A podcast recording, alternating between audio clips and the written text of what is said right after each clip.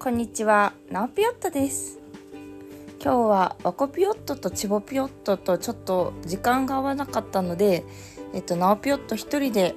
お話しすることになりました。で、ちょっと何を話したらいいかっていうので、マジで誰得という感じなんですが、私の最近のえっと美容事情を少し話そうと思ってます。で、えっと、まず私がなんでなんでというか日々美容に割く時間はどれぐらいかっていうと、えっと、まずあのーまあお仕事の日以外、あのー一日中お仕事の日以外は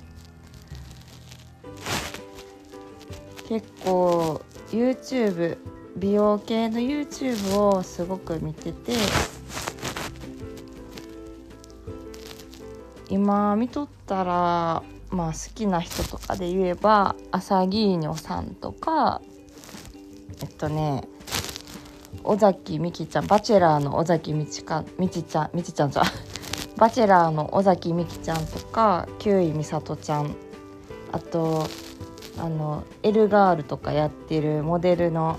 韓国人のハンチちゃん。あと AV 女優の三上優愛ちゃんとかあとユーコス元 AKB48 のユーコスとかあとサエコとかめぐみとかあの双子のモデルの道吉のみちちゃんとかあと田中みな実とかまだまだいっぱいあるんですけどなんかそういう人たちの主に YouTube を見ててなんかメイク動画とかスキンケア動画とか今めっちゃ流行ってるじゃないですかあれを見ながらなんかこう保湿したりとかメイクしたりとかすると結構ちょっと気持ちが上がったままできて全く苦じゃなくなるんですよねその美容に咲く時間が。でめちゃめちゃ可愛い子たちばっかりだから癒されるし。でもなんかこの前サロンサロンっていうかなんか一回ちょっとフェイシャルサロンみたいなところにご褒美で行った時に結構美容に詳しい人やってインフルエンサーいわゆるそういう YouTube とか Twitter とかの美容のこととかをいろいろ美容のこととかを発信してるインフルエンサーってその会社からお金をもらって発信してるので本当におすすめじゃないものが混じっていると。だからそれを使ってみて自分に合えばいいけどもうその人自体別に合わなくてお金もらってるから紹介してるっていうのがあるからなんかそれってすごく騙されてるみたいだなと思ってその人のおすすめを買うならいいけどでなんかしかも人によって合う合わんってもともと違うじゃないですか。これ私誰に向けて喋ってるのかちょっと恥ずかしいんですけどもノーカットでお送りいたします。あのめぐみが毎日パックするって言ってたんですよ。で私真似して朝も夜も仕事中朝あ仕事中とか朝も夜もパックを毎日してた時があったんですよ。で毎日夜スチームしてメイクを落としてって。でも毎日パックしたと別に私の肌質って変わらなかったしあのースチームしながらメイクを落とすことがいいか悪いかって言ったらなんかスチームで毛穴が開いたところにその汚い落とされたメイクが入り込むからスチームするんやったらスキンケアの時がいいって言われてで実際その方がなんか私的に肌がすごい調子良くなった気がしたんであなんかおすすめされてるものと自分が思うものってもう全然違うからまあそこは要注意ですね。だからなんかいいとこいいとこっていうかいいっぽいところは真似したらいいけど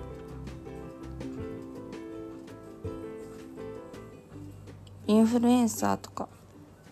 さっき話した人たちがおすすめしてるものって全て自分に合うかっていうと違うのかなと。まあただもう可愛い子がお化粧品とかスキンケアのこととか最新の美容医療とかもうそんなもうことを話してることを見るのがすごく私は癒しなのでまあ必要不可欠な時間になっておりますね。私の中でそういった美容の情報を見ること。友達とか先輩やっぱ絶対に美容の話をめちゃめちゃする人というかいつも会うたびにおすすめを紹介し合うっていう先輩とか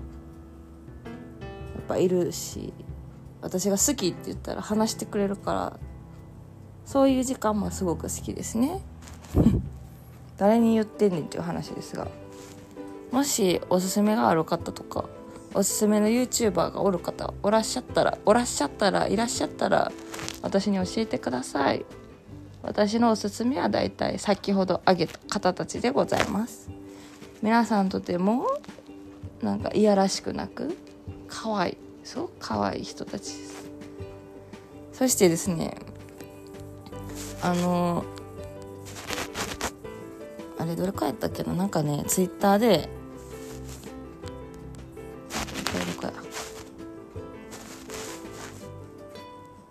美容外科過去勤務。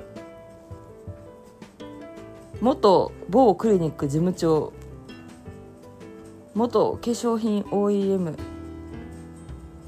粧品成分マニアっていうあの結構美容のことに詳しい人たちが詳しい人がなんか流行ってるこれらは違うぞっていう流行ってるこれらはダメだぞ騙されるなってあげてるものがあってそれ結構信憑性が私の中であってでもちょっと美容詳しい人とかめちゃめちゃ知ってる単語が多いからびっくりするかもしれないんですけど例えば有名なやつやったら M NMN サプリとか点滴あと飲む日焼け止めあと水素水あとハーブピーリングとかオイル洗顔ビタミン C サプリヒト幹細胞あとね何だっけな。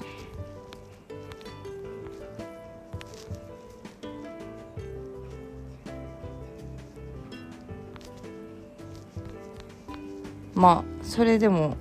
例えば飲む日焼け止めって結構美容クリニックとかで売られてるじゃないですか。私も多分1年ぐらい飲んでた1年も飲んでへんか。ワンターム。だから1年だけ夏だけ飲んでた時があったけどまあでも実感は湧きにくいですよねすごく。だって結局日焼け止めるわけだし怖いし。なんか勝手に安心って思うだけか。だけやけど。どうなんだろうな。あとでもこの人のオイル洗顔っていう書いてあるんですけどオイル洗顔ってベビーオイル洗顔じゃないか。なんかシュウエムラの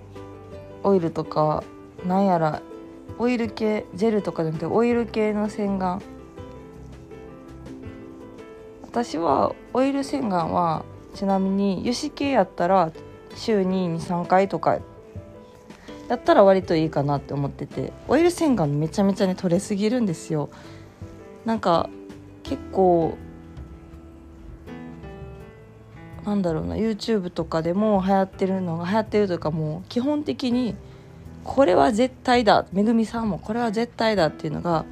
1日の汚れは1日で落とすっていうような美容の方法がまあ多分世間一般的にすごく有名で化粧もしっかり落とす。しっかり落とした後にしっかり洗顔して。なんなら酵素洗顔をする日もあればまあ例えば泥パックする日もあればとにかく汚れを落とすことに注力してでその後に化粧水乳液クリームとか美容液とかで保湿するっていうのが基本中の基本なんかなって思ってたんですがなんかベビーオイル洗顔って言ってあのもともとまず化粧を酸化亜鉛とかあの毛穴に入り込まない化粧下地とあと酸化亜鉛のパウダー毛穴に入り込まないパウダーだけで過ごしてファンではならないさ。なんで過ごしてでもともと洗浄力の弱いベビーオイルをなじませてティッシュでオフするっていうクレンジング方法があるんですよ。それを私はここ23 3ヶ月もっとやってるかなもしかすると。もうもう結構やってて。最近はベビーオイルじゃなくてあのアーモンドスイートオイルっていう無印のオイルを使ってるんですけどそれはそのなんか多分そういうおすすめされておすすめというかその何て言ったっけなこういうなんかまあそういうマヌカマヌカオイルやったっけ？マヌカオイルとか歩幅オイルとかなんかそういったベビーオイルと並んでベビーオイル洗顔できますよっていう純粋なオイル系があるんですけどそれを使い出してからすごい肌質が一気に私は変わりましたもうこれはね断言できるんです。だから乾燥にお悩みのするお悩みの方は是非ベビーオイル洗顔をおすすめします。ベビーティッシュで拭き取ってからは、まあ、洗顔する日もあれば洗顔しない日もあるかな。朝はさらっと洗顔して保湿してるかなっていう感じです。でもなんか結局毛穴って生まれた時から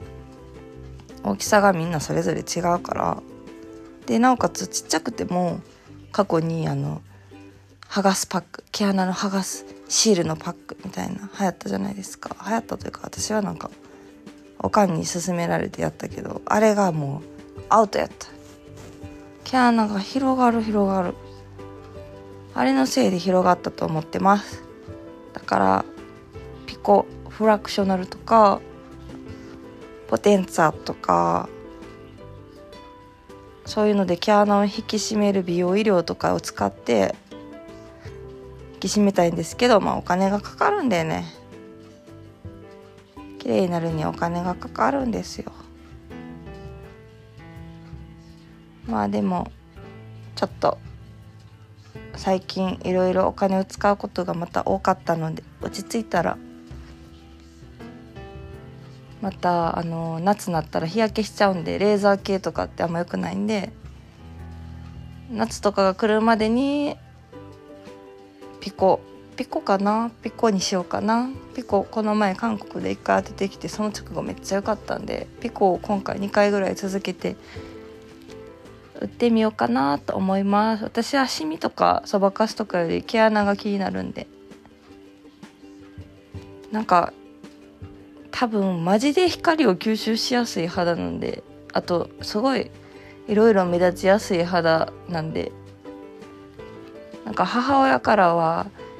白いのはいろんな難を隠すよって言って可愛く可愛い感じの雰囲気に見えるからね女の子はみたいな感じで言われてたけど白ければ白いほどあのねもうねチーク必須やったりね顔色めっちゃ悪く見えるから結構いろんなあらが見えるんで程よく私は程よく色があった方がいいのかなと思いますわね。はい。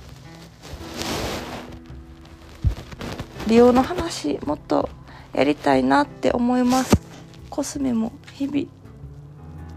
あ？レコードを聞いてたんですが終わってしまったのでもう一回聞きます。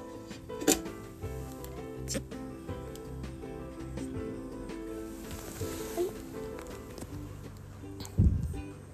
てな感じで美容についてだけで今な15分か。まだ話せるけどな。なんかちょっと一人でこのマイクに向かって話すめちゃめちゃ緊張するんで。ほろ酔いを飲みながらやってますけども。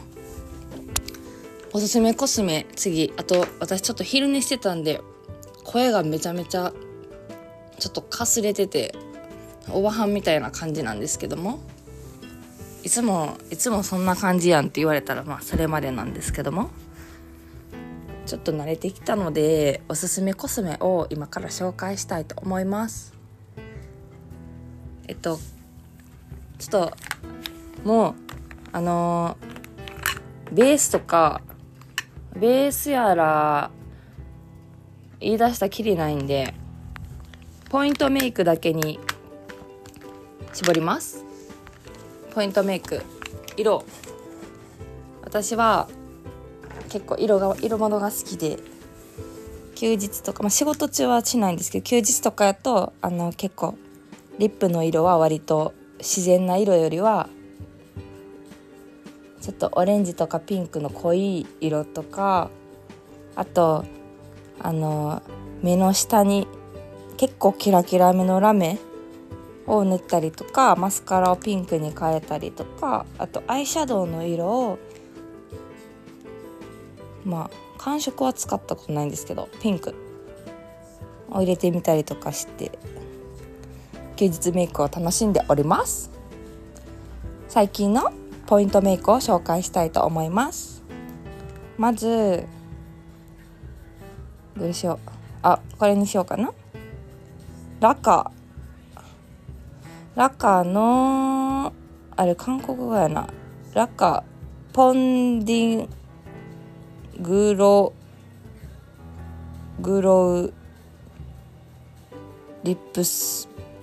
リちゃポンディグロウえ？まあハングルでそのようなことが書いております。少しだけ読ませていただきました。これがね私の色がえっとねハリハリっていう色でちょっとオレンジがかった色なんですけどあのまずラカのこのリップ多分グロスも流行ってるんですよね。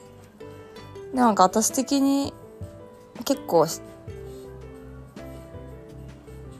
グロスよりこうシュルンって膜みたいに塗れるやつが良かったんで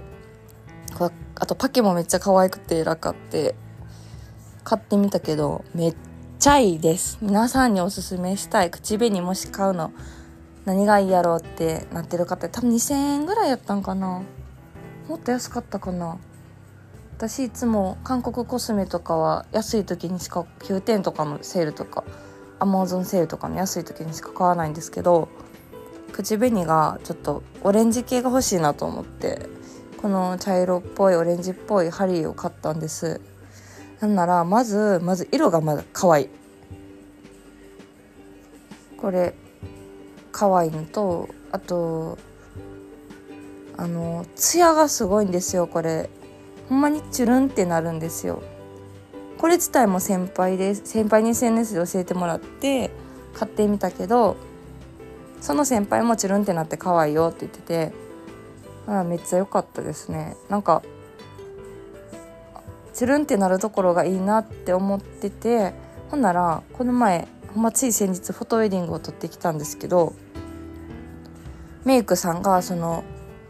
フォトの途中で唇のお直しする時にちょっとその日マジで後悔してるのが唇めっちゃ乾燥していったんですよ。で、まあ、一応保湿して塗ってくださったけどまあ、撮影してたら徐々に乾いてくるわけじゃないですか。ほんならこの針のラカのあ針じゃない針じゃない。ラカのこの同じ種類のリップ色は違うと思うんですけど同じ種類のリップを筆でつけてくださってあやっぱり保湿に適してると思って。なかなか唇が乾燥しててもチュルンとして見せてくれるというこのプロのメイクさんも使ってました。あそれ持ってますって言いたかったけどなんかプロのメイクさんが使ってるからなんか言いづらくて言わ言いませんでしたねその時。あとあとというか続いてあポイントメイク4つちょっと今紹介します。今1個口紅言いました。次アイシャドウ。これもこれは私の会社の先輩が休日会った時に「えめっちゃまぶた可愛いです」って言ったら「これ使ってんねん」って教えてくださったやつをこの前のアマゾンセールで買いました。色メーカーか。色メーカーヒンスの、え、Be My Allure っていう色です。なんか結構くすんだ見た目はくすんだピンピンクちゃうかな。くすんだオレンジ。今光の加減でオレンジ。オレンジブラウンに見えるけど先輩がつけとるところ見たらなんかねほんまに可愛いピンクの色。馴染みやすい。でラメがめっちゃ結構可愛いんですよね。ラメがすごい可愛くてだからまあ会社にはあんまつけていこうかなとはならないけど。でなんか今結構下の涙袋って昔一時多分オルチャンメイクとかで白いとか透明がかった感じとか白色の涙袋メイクが流行ったと思うんですけど今ちょっとピンクとかオレンジとかを目の下につけるのが流行ってるからこのヒンスのこの「Be My a l u l っていう色のアイシャドウは上につけてもかわいい。その先輩も実際上につけたし下につけてもすごい可愛いラメと色で上と下につけれるから別にアイシャドウそんなグラデーションとか気にせえへん人でも自然に可愛くできそうだなと思って私は買いました。なんか質感も結構ふわふわしててなんかちょっとねくすぐられます。さっき紹介したラカとヒンスどっちも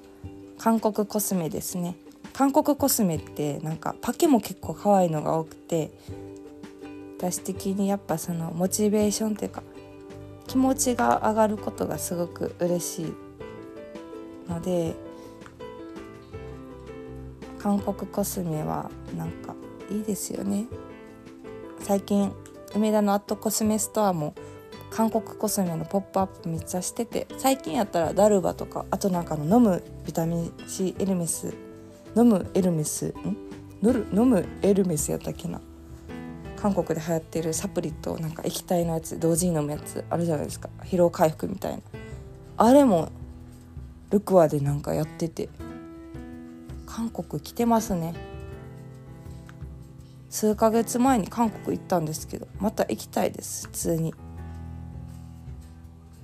通に行きやすいですもんね。今沖縄とか行くより航空費安いんちゃうかな下手し。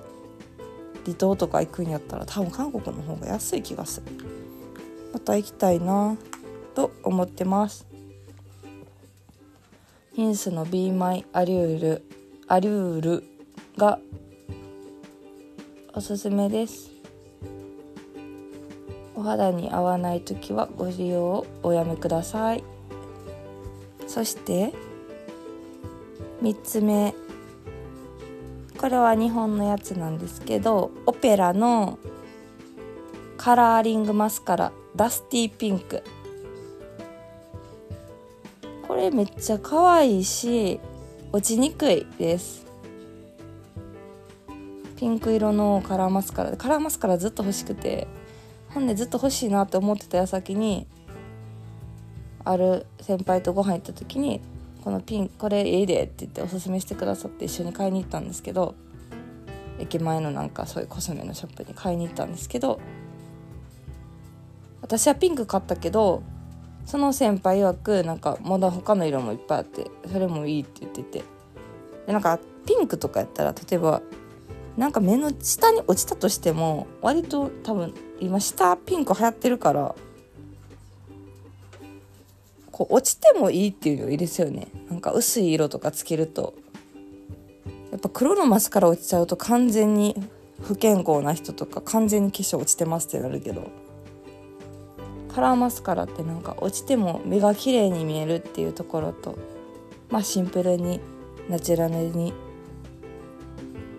ちょっと可愛いメイクしたい時にすごいいいかなって思って買いました。これもたまに使ってます。夏もうちょっとカラーマカラーマスカラをつけたくなる時期が来たらもっと使うと思います。最近ちょっとマスカラ自体を塗るのサボってるんで。また使いますこれは。そして最後です。おすすめです。PHOEBE の PHOEBE PHOEBE BEAUTY UP の、えー、マルチグリッターシャンパンベージュです。 PHOEBE BEAUTY UP ってあのバチェロレッテさんバチェロレッテの尾崎美紀ちゃんが経営してる会社ですね。他にも多分化粧水乳液とか美容液とかあと下地とかフィムファフィムファムフィムケアフィムケアの用品とかが結構売っててマスカラとかも売ってるか。でこれは多分去年一昨年の冬に発売されたものでグリッターなんですよ。色は実際はシャンパンベージュとスノークリアがあったんかな。で私はなんか肌なじみがいいなと思ってとりあえずグリッター缶を初めてやったんでシャンパンベージュを選びましたがこれも正解でした。なんか私はこれをスーってあのねギラついてないんですよ。このグリッター。グリッターってこうギラついてるイメージあるじゃないですか。なんか大粒のグリッターとかやったら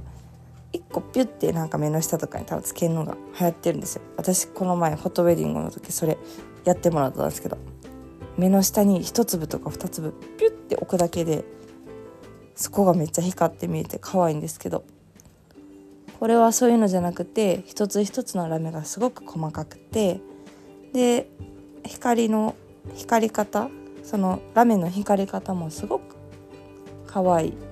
ナチュラルにキラキラして可愛い。なんかラメはやっぱちょっと上品なやつがいいですよね。さっきのヒンスのアイシャドウのラメもキラキラキラってなんかそのギラギラギラっていうよりはキラキラしていいねぐらいの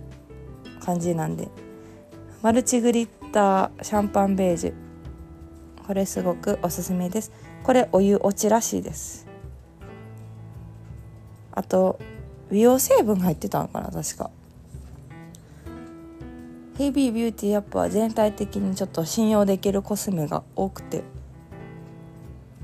結構改良を重ねて企業努力ミキさんの努力ですね。ミキさん自体がすごい美容のことが大好きな女性で起業したっていうのもあるのですごく信用してます。なんか最近バチェロレッテ界でなんか結構揉めてますけどあの番組で付き合ったマクファー佐藤マクファーレン勇気さんがめちゃめちゃツイッターで荒れてるんですよね。なんかある一説によるとそのミキさんが佐藤マクファーレン勇気さんと付き合っとる時に不誠実なことをしたっていう風なあくまで推測推測後でもその推測たちをマクファーレン勇気さんがいいねしてるんですよ。だからマジなんじゃないかとか言われてますけど。まあでもなんかそうやって SNS に書かんでもええやんって思いますけどね。なんかミキさん女社長やしあんまり風評被害というかまあでも誠実なことしてたんはただただムカつけあるしちょっとワクファーさんの精神状態的に心配ですけどね。そんなこと多分普段は絶対しない人だと思うんで。まあ時間が経てば落ち着くでしょうけど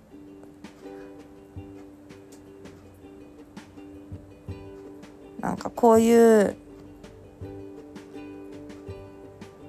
誰々が炎上してるとかってあんま良くないのにツイッターとか見てたらねなんか自然に情報が入ってきてでしかも一回見たら多分おすすめとかで結構流れてくるんですよフォローしてなくても。でそれでめっちゃ長いこと見てたりとかするんですよね。あれ本当に良くないな。なんかマイナスの気を吸ってる気がする。幸せな楽しいそういう美容の情報とか友達が旅行行ってるストーリーとかばっかりやったらすごく気持ちが和やかなのにちょっと情報を遮断していくのも大切ですねそういったマイナスのそれって今何て言うんやったっけな？何やったっけな？なんちゃら。そうやってちょっと一旦そういったメディアソーシャルメディアからメディアソーシャルメディアから離れましょうっていうデトックス。なんちゃらデトックスって言いますよね。なんか勉強とかなんか今やらなあかんことがあるっていう状況だと自然とそのそれができるんですよ。結構。でなんかその達成感にも満ち溢れるしやっぱりメディアそういったなんか情報からちょっと離れとる時って心が豊かになれるそんな気がします。それこそ誰かと一緒におるとか誰かと一緒にしゃべるって自然と自然とそっから離れれてる状態やし旅行行っても自然とそっから離れれてる状態だからそういった時間は大切なのかなと。家でずっと携帯見てこもってたら自然と心が病みますからね。私はそんな性質をしてますので。すごい美容の話だけで30分いきました。意外に喋れるもんですね。なんならまだまだスキンケアとか言い出した喋れるしまだまだいけますけど。ちょっと聞いてる人がおりますので30分が限界かなと思いますので。以上でナオピヨットの美容話でした。話したことはえっと最近の見てる美容の系の YouTube の人とあとあかん微妙とされてる美容法世間で。と良かったベビーオイル洗顔とまたレコードが終わっちゃった。もう一度聞きます。あとおすすめポイントメイクコスメです。ぜひ皆さんのおすすめも教えてください。私のやつももし気になってる人がおればなんぼでも良さをおすすめいたします。良さをお伝えいたしますので今言ったものはメリットしかありません。それではナオピヨットでした。バイバイ。